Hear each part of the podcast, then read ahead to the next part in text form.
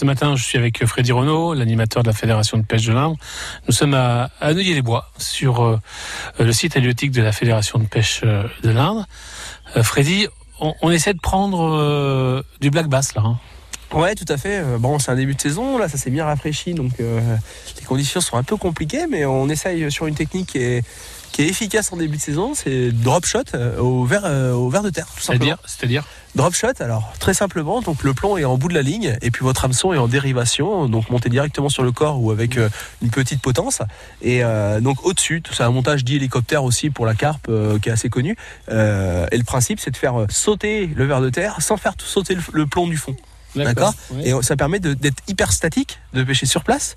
Et euh, quand les poissons sont un petit peu engourdis euh, en début de saison ou autre, ça fait souvent la différence, puisqu'on a des animations du coup très lentes.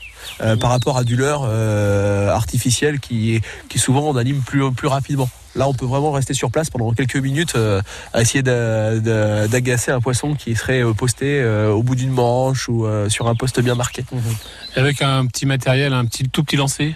Oui, oui, bah, pour ce genre de technique, on peut utiliser des cannes à pêche spécifiques, bien sûr, euh, drop shot, qui sont un peu plus longues, avec une action euh, parabolique ou, ou deux pointes. Euh, là, moi, j'utilise les cannes euh, qu'on utilise pour pêcher au micro-leurre, tout simplement, euh, puisqu'on utilise des plombs de entre 3 et 5 grammes, euh, voilà. Et puis là, on utilise des tout petits, des, des, des, des tout petits montages, donc on n'a pas besoin d'avoir un matériel démesuré pour ce genre de pêche.